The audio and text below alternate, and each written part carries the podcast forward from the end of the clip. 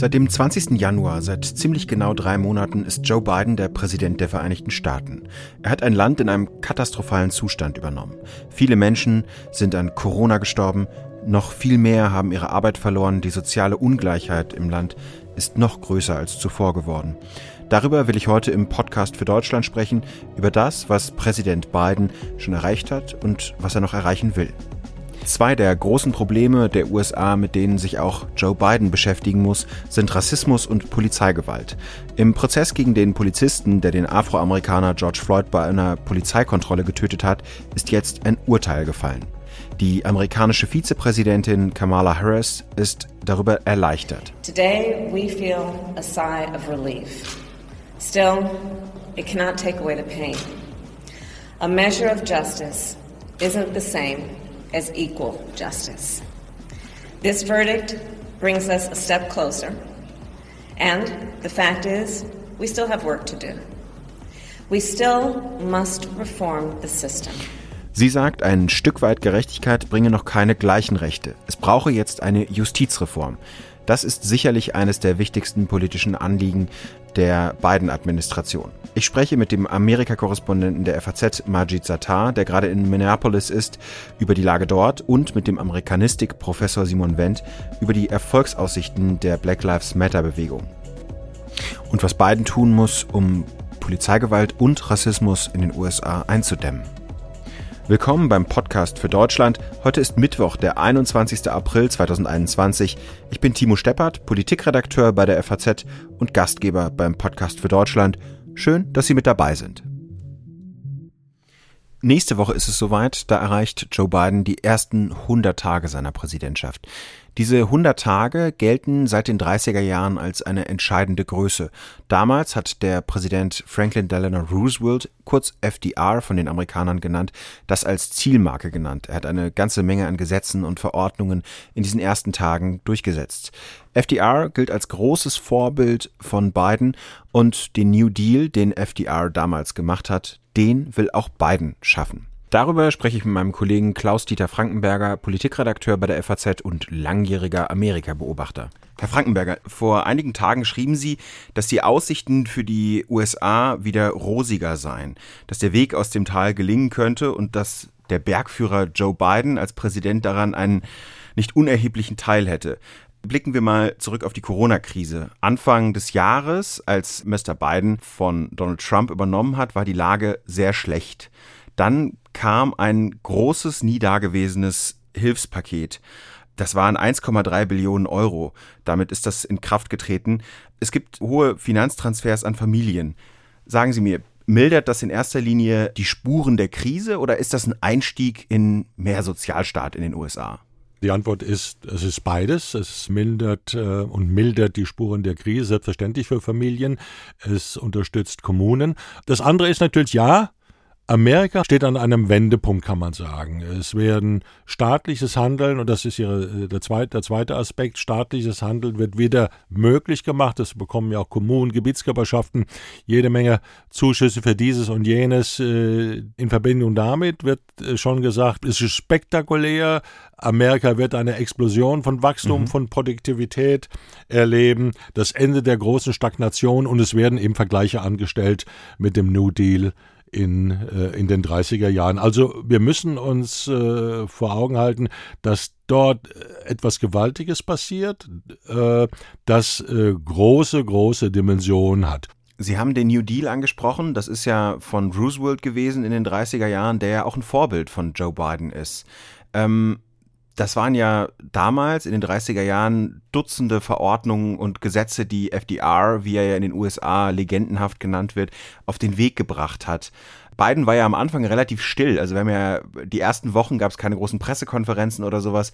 Wie beurteilen Sie das? Also die Gesetze, die er am Anfang auf den Weg gebracht hat, gehen die in eine Richtung, dass man tatsächlich einfach mehr Sozialstaat in den USA auch, wo das nicht üblich ist, ermöglicht, auch künftig? Ihre Frage hat zwei Aspekte. Einmal der Stil und einmal der Inhalt. Der, der Stil ruhig, sachorientiert, so gut es geht, kompetent. Warum sage ich so gut es geht? Natürlich, weil auch noch nicht alle äh, leeren Stellen wieder besetzt sind, aber ru mit ruhiger Hand, äh, ohne spektakuläre Ausschläge in die eine oder andere äh, Richtung, sieht man mal eben von der Höhe des Pakets ab.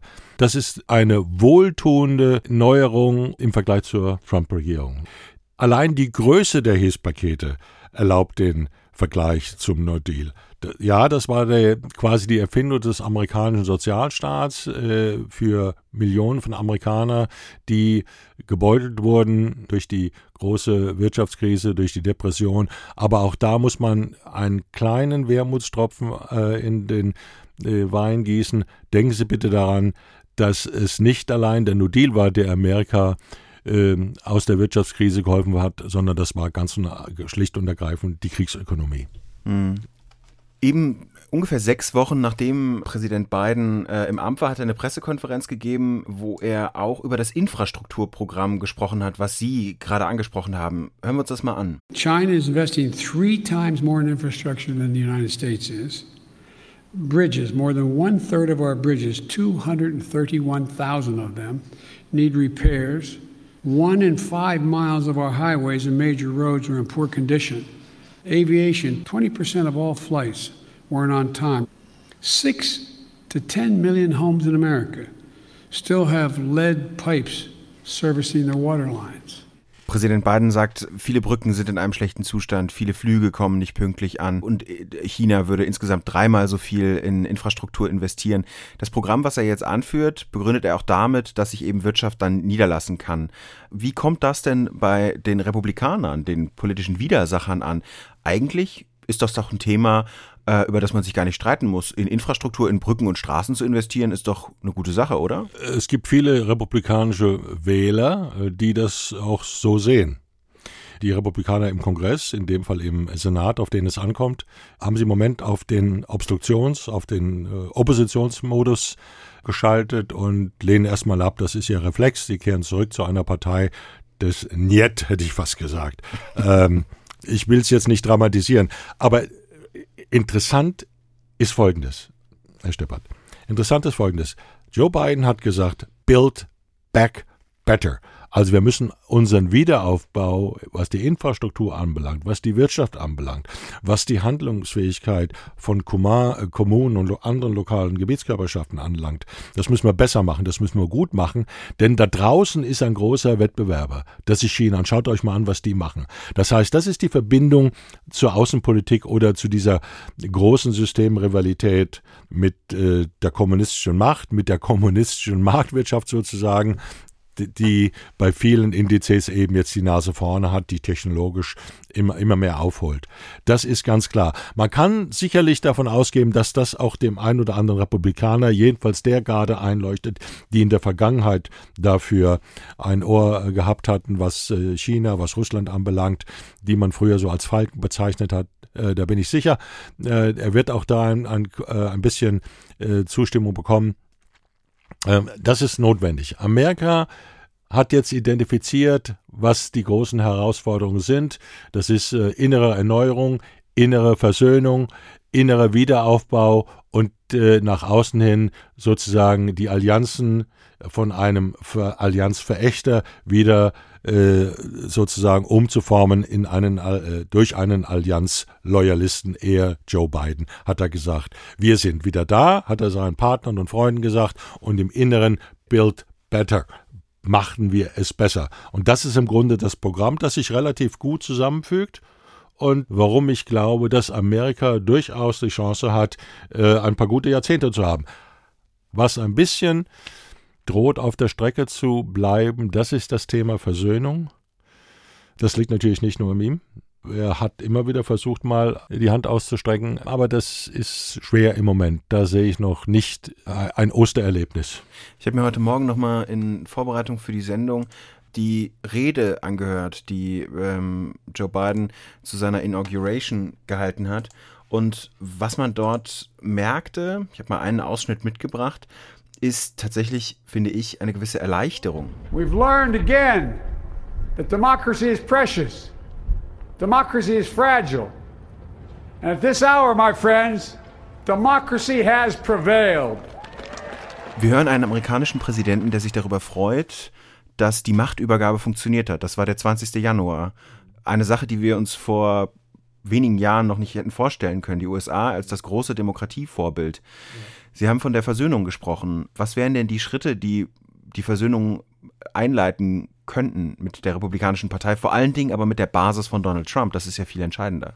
Was kann man tun? Man muss, glaube ich, bescheiden sein. Man muss sehen, dass 74 äh, Millionen amerikanische Wähler für Donald Trump gestimmt haben und sehr viele von denen halten Joe Biden für illegitim. Äh, glauben das? Glauben die mehr von der gestohlenen Wahl, die manipuliert worden sei von den Demokraten zu Ungunsten ihres Helden? Das ist sehr viel. Es hat noch nie eine Wahl gegeben, bei der so viele Menschen schon gar nicht für den Zweitplatzierten gestimmt haben, sondern für einen Kandidaten. Joe Biden hat 81 bekommen. Wenn es aber wirtschaftlich jetzt wieder auf, äh, bergauf ja. geht, kann es sein, dass die Leute sich, das sind ja oft die wirtschaftlich Abgehängten, die Trump gewählt haben? Oft, aber nicht nur. Es ist vielleicht noch nicht mal die Mehrheit. Es kommen kulturelle Dinge hinzu, es kommt die, die, man spricht heute von einem weißen Nationalismus. Das sind nicht nur die abgehängten Leute in den Tälern von Kentucky und West Virginia. Das wird sehr schwer sein. Man muss, glaube ich, viel mehr in Amerika versuchen, von denen, die dazu fähig und bereit sind, fähig und bereit sind, auf kommunaler Ebene äh, versuchen, äh, Brücken wieder zu bauen. Wir werden sehen, äh, ähm, wohin das führt und wie sehr das so der Fall ist. Das ändert nichts aber an meinem Urteil, dass das, was im Moment äh, die beiden Regierungen auf den Weg gebracht hat, das Corona-Paket, das Infrastrukturpaket, Paket an sich sehr, sehr große Dinge sind. Gleichzeitig haben sie eine außenpolitische Lage, die auch nicht heikler sein kann. Es ist also alles nicht so lustig. Hm. Was den Kurs Joe Bidens betrifft in der Weltpolitik, da noch ein Punkt. Ähm, mit der NATO, das haben Sie ja erzählt, hat er sich zum Beispiel wieder äh, deutlich freundschaftlicher gezeigt.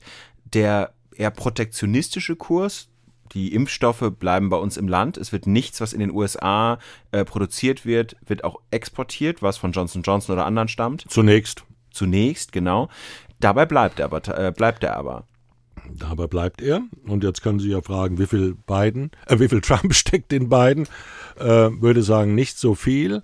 Aber denken Sie mal dran, was ich vorhin gesagt habe. Äh, Build Back Better für die Mehrheit der Amerikaner, für alle Amerikaner, für die amerikanische Mittelklasse. Übrigens, er will eine Außenpolitik machen und das schließt in dem Fall die Außenwirtschaftspolitik und damit die Handelspolitik ein, die die Interessen der amerikanischen, the working families, der amerikanischen Mittelklasse bedient. Und das bedeutet eine neue, eine Skepsis gegenüber Freihandelsabkommen, eine Skepsis äh, gegenüber das, was vielleicht die Europäer im atlantischen, im transatlantischen Verhältnis vorhaben und so weiter und so fort. Die beiden Regierungen möchten auch quasi eine Reindustrialisierung, Rücknahme von Lieferketten, Rückkehr von Produktionsstätten, Rückkehr von Forschungseinrichtungen und so weiter und so weiter haben. Gar nicht so wenig Trump in beiden. Denn Trumpismus gibt es ja nicht erst seit Trump und sozusagen es hat ja äh, soziale, ökonomische, demografische Gründe, kulturelle Gründe, warum jemand wie, äh, wie Trump 2016 überhaupt gewählt wurde. Und das ist nicht weggegangen. Ich würde nicht sagen, dass Biden eine Art Light-Version ist, obwohl ich in einem Kommentar auch geschrieben habe, äh, sowas ähnliches beim Impfstoff, weil mich das persönlich ziemlich ärgert eigentlich. Äh, da sollten wir alle ein bisschen mehr miteinander kooperieren. Ähm, äh, das ist notwendig. Dieser Wiederaufbau des Landes ist notwendig. Und das führt auch dazu, äh, da bin ich überzeugt, dass äh, den ganzen Ansatz der Globalisierung, wie wir ihn in den vergangenen 30 Jahren hatten, der auf der einen Seite äh, zu enormen Einkommenszuwächsen, zu einem enormen äh, Wachsen des Handels äh, geführt hat, auf der anderen Seite offenbar doch durch den induzierten äh, techn technologischen Wandel auch, durch die neuen Wettbewerber, dass der eben zum Teil zu Verhältnissen geführt hat, zu Brachlandschaften in, in, in Regionen Amerikas, die dann eben zu Trumpland geworden sind. Vielen Dank, Herr Frankenberger, für Ihre Einschätzung. Danke auch. Es ist elf Monate her, dass der Polizist Derek Chauvin in Minneapolis den Afroamerikaner George Floyd stoppte, einer äußerst brutalen Polizeikontrolle unterzog, ihn auf dem Boden fixierte. 20 Mal insgesamt sagte George Floyd diesen Satz. I can't breathe. I can't breathe. Ein Mann kämpft um sein Leben. Immer wieder sagt er, ich bekomme keine Luft. Am Ende des Polizeieinsatzes ist er tot. Dieser Satz I can't breathe ist zum Leitspruch der Black Lives Matter Bewegung geworden. Er symbolisiert, was viele unter Rassismus leidende schwarze Menschen in Amerika fühlen. Sie kriegen keine Luft mehr. Vergangene Nacht ist das Urteil gegen den 46 Jahre alten Polizisten Derek Chauvin gesprochen worden. Ähm, eine Jury hat ihn für schuldig befunden des Mordes an George Floyd. Mein Kollege Majid Tatar, FAZ-Korrespondent für Amerika, ist in Minneapolis und hat sich dort umgeschaut. Wie haben die Menschen das Urteil dort aufgenommen? Ja, mit äh, enormer Erleichterung. Ähm, unmittelbar nach Verlesung des Urteils durch den Richter ähm, ich vor dem ähm, Gerichtsgebäude, wo, in, in, einem kleinen Park, wo sich Hunderte inzwischen versammelt hatten. Und ähm, da war der Jubel natürlich groß. Die Leute sind sich ähm, trotz Covid in den, in den Arm gefallen. Es gab, gab Hub-Hub-Konzerte, es gab Straßenblockaden ähm, und es gab auch jede Menge Tränen. Erst vor wenigen Tagen feuerte eine Polizistin einen Schuss auf einen Afroamerikaner ab. Es kam zu heftigen Protesten, die nicht friedlich blieben. Ja, das äh, war natürlich das Schlimmste, was man sich äh, vorstellen konnte, dass sozusagen während des Prozesses ähm, in unmittelbarer Nähe ähm, des Tatorts, nämlich zehn Meilen äh, nördlich von Minneapolis in Brooklyn Center, ein ganz anders gelagerter Fall sich ereignet, aber trotzdem ein Fall, in dem ein, äh, eine weiße Polizistin in dem Fall ähm, mutmaßlich versehentlich auf einen jungen Schwarzen ähm, schoss, der kurz darauf starb. Ähm, das führte zu Unruhen in Brooklyn Center und man hatte natürlich enorme Angst, dass das ähm, ausstrahlen würde nach Minneapolis. Die Stadt war schon ähm, wegen des Gerichtsprozesses ähm, besonders geschützt worden. Neben der Polizei war die Nationalgarde in der Stadt.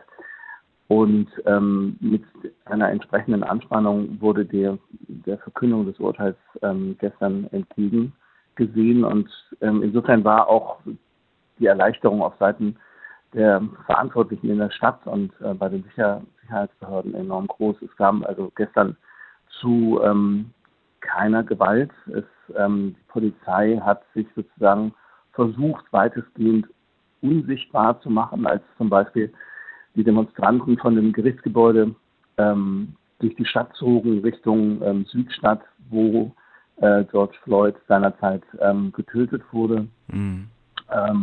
Haben, sind, sind die bewaffneten Nationalgardisten, die vorher in den Straßen standen, in ihre Autos gegangen, um jede Konfrontation zu vermeiden.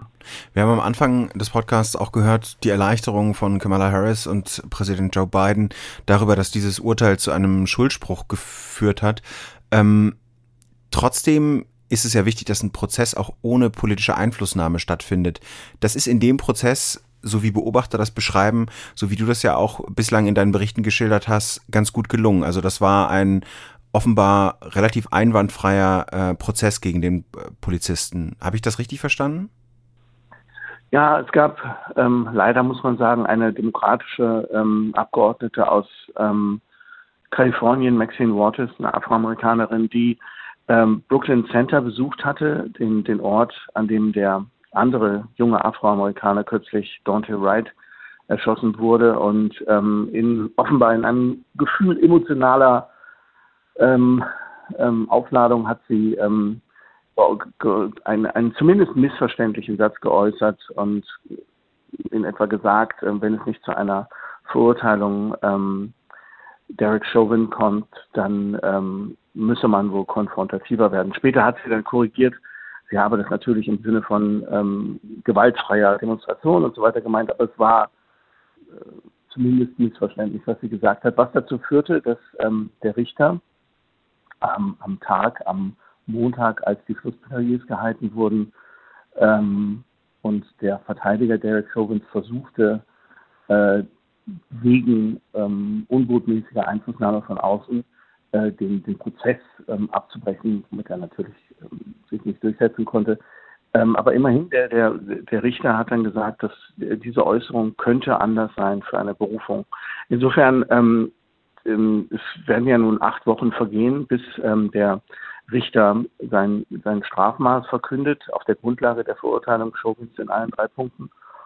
Und ähm, es ist durchaus denkbar, wenn nicht sogar wahrscheinlich, dass äh, die Verteidigung in Berufung geht. Wie viel, wie hoch könnte die Strafe sein, die Derek Chauvin äh, zu erwarten hat? Also da wird hier selber gerätselt, ob man sozusagen die ähm, ähm, Tatbestände und die entsprechenden Höchststrafmaße, die damit verbunden sind, ähm, sozusagen addieren kann und dann ähm, bei 75 Jahren landet.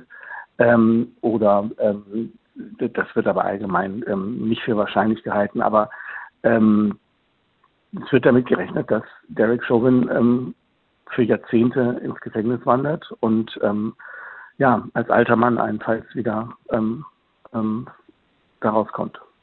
Letzter Punkt. Die Republikaner nehmen das sehr kritisch auf. Vielleicht mal ganz banal gefragt, wie kommt das denn bei der Polizei an, die sich ja schon gerne im vergangenen Jahr in den USA gerne als Prügelknabe dargestellt hat? Also die ähm, Staatsanwaltschaft hat ja in ihrem Schlussplädoyer deutlich gemacht, dies sei kein Prozess gegen die Polizei von ähm, Minnesota. Dies sei ein Prozess gegen einen schlechten ähm, Polizisten. Und ähm, es war ja auch für Minnesota und für weite Teile Amerikas sozusagen ähm, einzigartig, dass viele Polizisten und der, der Polizeichef von Minneapolis ähm, deutlich gegen den eigenen Polizisten ähm, ausgesagt haben. Normalerweise ähm, schließt, schließt die Polizei in solchen Situationen die Reihen. Das war hier nicht der Fall. Und ähm, der Polizeichef von Minneapolis hat gestern auch eine, ähm, eine, eine, eine, eine Mitteilung veröffentlicht, in der, in der er nochmal allen Polizisten ähm, Minneapolis ähm, für ihre Arbeit in den vergangenen ähm, Wochen, schwierigen Wochen, wie er sagte, gedankt hat. Vielen Dank, Majid, für deinen Bericht aus Minneapolis. Was muss sich in den USA strukturell ändern, damit Rassismus und Polizeigewalt abnehmen? Darüber spreche ich mit dem Frankfurter Amerikanistik-Professor Simon Wendt, der sich auch intensiv mit der Black Lives Matter-Bewegung auseinandergesetzt hat. Herr Professor Wendt, der Präsident hat sich ja erleichtert gezeigt, ob des Urteils. Ähm, schon oft war von der Heilung die Rede, die Präsident Biden ähm, in Amerika vollziehen sollte. Und das ist ja auch eine Heilung zwischen dem weißen Amerika und dem schwarzen Amerika, oder? Ja, natürlich. Idealerweise äh, würde das eine Heilung tiefer Wunden äh, bedeuten, die ja doch meistens von weißen Menschen in der schwarzen Gemeinde geschlagen wurden. Aber es ist in diesem Fall schon zweifelhaft, dass dieses Urteil eine Heilung bedeutet in Bezug auf eine Versöhnung zwischen Weißen und Schwarzen. Denn wir sehen hier ja nicht nur Freude auf Seiten der äh, Afroamerikaner, sondern auch eine Gegenreaktion auf Seiten konservativer weißer Amerikaner. Es gibt auch Umfragen, mal abgesehen von dem besonders radikalen Teil der Trump-Anhänger, die auch rassistisch sind, ähm, es gibt Umfragen, die zum Beispiel zeigen, dass die, dass der Rückhalt unter Weißen für die Black Lives Matter Bewegung deutlich zurückgegangen ist im Laufe des vergangenen Jahres, seit wir eben diesen Fall George Floyd so medial vor Augen geführt bekommen haben. Drei Viertel der schwarzen Amerikaner unterstützen die Bewegung. Äh, unter den weißen Amerikanern sind es nur 35 Prozent. Ähm, wie kann das denn gelingen, tatsächlich dem ähm, weißen Amerika, was ja sehr pauschaliert ist, ähm, das stärker vor Augen zu führen? Also wie ähm, kann man kann man das als politische Agenda überhaupt betreiben? Wie, was sind die Mittel, die Biden zur Verfügung hat, um ähm, tja, den Rassismus und die Polizeigewalt unter zur Kontrolle zu bringen? Ja, grundsätzlich ist es natürlich richtig, dass das weiße Amerika kein monolithischer Block ist. Äh, da gibt es viele verschiedene Stimmen. Und ähm, die Unterstützung für die Black Lives Matter-Bewegung ist meiner Meinung nach in erster Linie deshalb zurückgegangen, weil die Trump-Administration und konservative Amerikaner sich besonders auf die Gewalt während einiger Black Lives Matter-Proteste konzentriert haben. Wir haben ja gesehen letztes Jahr, dass bei einigen äh, friedlichen Demonstrationen auch durchaus Sachbeschädigung stattgefunden hat. Und darauf konzentrieren sich äh, vor allem konservative weiße Amerikaner. Und das ist ganz schwer, ähm, ganz schwer, das in eine politische Message zu übersetzen oder daran zu arbeiten, dass, äh, dass weiße Amerikaner diese Gewalt nicht sehen. Selbst Biden, der ja die Black Lives Matter Bewegung unterstützt, sagt ja auch immer wieder, bitte die Afroamerikaner sollen aber nicht äh, Gewalt anwenden, wobei zu überlegen wäre, ob das tatsächlich in den meisten Fällen Afroamerikaner waren. Aber ich sehe hier wirklich eine ganz große Herausforderung und äh, Versöhnung wird, denke ich, sehr, sehr schwer. Mittel für die Mittel eine äh, Versöhnung herbeizuführen? Ja, zum Beispiel tatsächlich. Also wir können auch über die konkreten Dinge sprechen. Also zum Beispiel was die Polizei betrifft, da haben wir ja jetzt im vergangenen Jahr noch mal sehr intensiv gelernt, dass das ja Sache der Kommunen und der Bundesstaaten ähm, ist, wo der Bund relativ wenig Einfluss darauf hat, wie Polizei zum Beispiel ausgebildet wird. Das sind kurze Ausbildungen, die sind oft schlecht ausgebildet. Da werden ähm, ja rassistische Denkweisen äh, vermittelt kann der Präsident darauf überhaupt Einfluss nehmen? Wie kann er beeinflussen, dass sich ähm, die Polizeigewalt im Land, die ja mit dem, äh, die ja mit dem Rassismus äh, direkt verbunden ist, ähm, dass das abnimmt, dass sich das verändert? Naja, es gibt äh, natürlich bestimmte Möglichkeiten äh, über das äh, Justice Department zum Beispiel, ähm, die Regierung äh, hat die Möglichkeit, teilweise die Polizei zur Rechenschaft zu ziehen. Also dass zum Beispiel ähm, Anwälte, Regierungsanwälte versuchen, ähm, Rassismus äh, zu untersuchen und dann je nachdem Empfehlungen auszusprechen. Und es gibt natürlich auch ein Budget, das von der Regierung teilweise den Bundesstaaten zur Verfügung gestellt wird. Also auch da sind, gibt es Schrauben, an denen man drehen kann aber tatsächlich, die Exekutive hat da nicht so viele Möglichkeiten wie die Gesetzgeber. Und es wurde ja bereits ein Entwurf äh, verabschiedet vom House of Representatives, also von, äh, vom Parlament, ähm, das aber wahrscheinlich im Senat ähm, nicht, äh, nicht verabschiedet wird. Und da tatsächlich sind der Regierung teilweise die, die Hände gebunden. Ähm, was die Polizeigewalt angeht, ist es tatsächlich oft auf bundesstaatlicher Ebene und auf lokaler Ebene ähm, äh, etwas, was, was angegangen werden kann. Und tatsächlich haben ja 30 Bundesstaaten verschiedene Reformen verabschiedet. Also da, denke ich, sieht man schon Bewegung. Aber wie nachhaltig das sein wird, das bleibt abzuwarten. Als Reaktion auf das Urteil hat die Sprecherin des Repräsentantenhauses Nancy Pelosi gesagt, Danke, George Floyd, dass du dein Leben für die Gerechtigkeit geopfert hast ähm, und hat nochmal darauf verwiesen, dass es ja ein, äh, dass es ja das Gesetz gibt, was auch tatsächlich mit dem Namen George Floyd äh, verbunden ist. Wie bewerten Sie die Äußerungen äh, in dem Zusammenhang ähm, von Nancy Pelosi? Ja, Pelosi hat auf jeden Fall recht, dass das natürlich ein historischer Fall und jetzt auch ein historisches Urteil sein wird. Das, das ist so ein Urteil, das man dann in den Geschichtsbüchern wiederfinden wird. Ähm, nur die Historikerinnen und Historiker werden sich dann eben fragen müssen, was hat es am Ende gebracht? Und da ist es im Augenblick natürlich noch zu früh, darüber nachzudenken. Aber klar ist, dass die Black Lives Matter-Bewegung und dieser spezielle historische Fall zu einem Umdenken geführt haben. Und das ist natürlich schon mal ein ganz guter Start. Wie steht es denn um den Alltagsrassismus in den USA? Ähm, was sind die ich frage mal ganz naiv, wie kann man denn den angehen? Das ist ja das tiefsitzende, äh, was besonders schwer zu bekämpfen ist. Das merken wir auch in Deutschland. Wir sind ja auch nicht frei von Rassismus.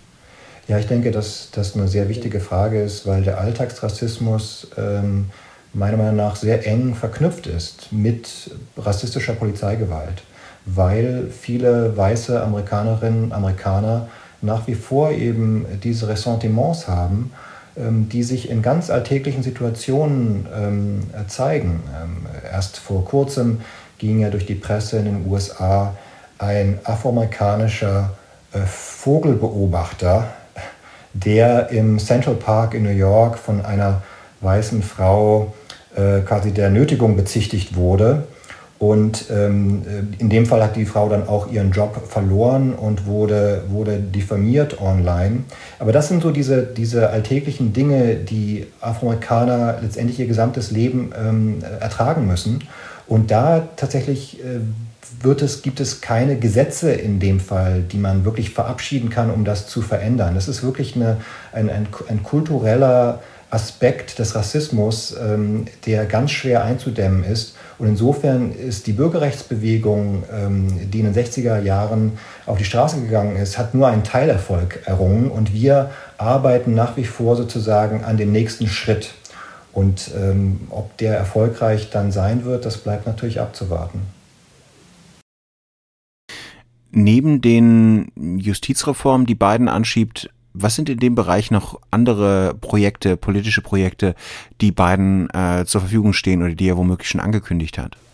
Ich denke, das ist wirklich eine Sache, die ähm, extrem beeindruckend ist, dass die Biden-Administration äh, wirklich äh, Gerechtigkeit, äh, also äh, antirassistische Gerechtigkeit zu einem zentralen Element ähm, der politischen Agenda gemacht hat. Das heißt, alle politischen Entscheidungen ähm, sollen laut Biden sich diesem Thema widmen. Das bedeutet zum Beispiel Hilfe für schwarze Bauern, die immer wieder ähm, diskriminiert wurden von der Regierung. Hilfe für arme Afroamerikaner, äh, die in, in schlechten ähm, äh, Wohnungen wohnen. Und insofern sieht man hier schon den Anspruch, äh, etwas wieder gut zu machen. Und wie gesagt, es ist noch etwas zu früh ähm, äh, zu sagen, ob das dann wirklich einen Effekt haben wird. Aber allein der Wille ist schon sehr beeindruckend. Vielen Dank. Das war Simon Wendt, Amerikanistikprofessor an der Goethe-Universität in Frankfurt. Eine Person, die uns im vergangenen Jahr auch hier im Podcast sehr häufig beschäftigt hat, Donald Trump nämlich, der ehemalige Präsident der Vereinigten Staaten, war in dieser Folge höchstens eine Randfigur. Immer mal wieder kam er vor, aber eigentlich nur in Abgrenzung, nämlich zum Beispiel, dass Biden es so viel ruhiger angehen lässt als Trump. Sollten Sie sich auch gefragt haben, was macht eigentlich Donald Trump? Hm, er ist in Florida, in Mar-a-Lago, wie es heißt, in seinem Golfresort und genießt dort den Ruhestand, bereitet sich wohl auch darauf vor, wie ein Berater bei Fox News vor kurzem gesagt hat, eine Art soziale Plattform im Internet äh, zu gründen. Bei Twitter und Facebook ist er nämlich im Moment immer noch gesperrt. Überraschend war für mich übrigens im Podcast jetzt, dass, ähm, was Klaus-Dieter Frankenberger darüber gesagt hat, dass der Trumpismus auch in der Politik von Joe Biden durchaus weiter besteht dass es nämlich diese Form von Protektionismus gibt, von der man glaubt in den Vereinigten Staaten, dass sie einem wirtschaftlich weiterhelfen könnte. Das war's für heute im Podcast für Deutschland. Vielen Dank fürs Zuhören. Melden Sie sich mit Ihren Anmerkungen und Ihrer Kritik gerne an podcast.faz.de. Tschüss.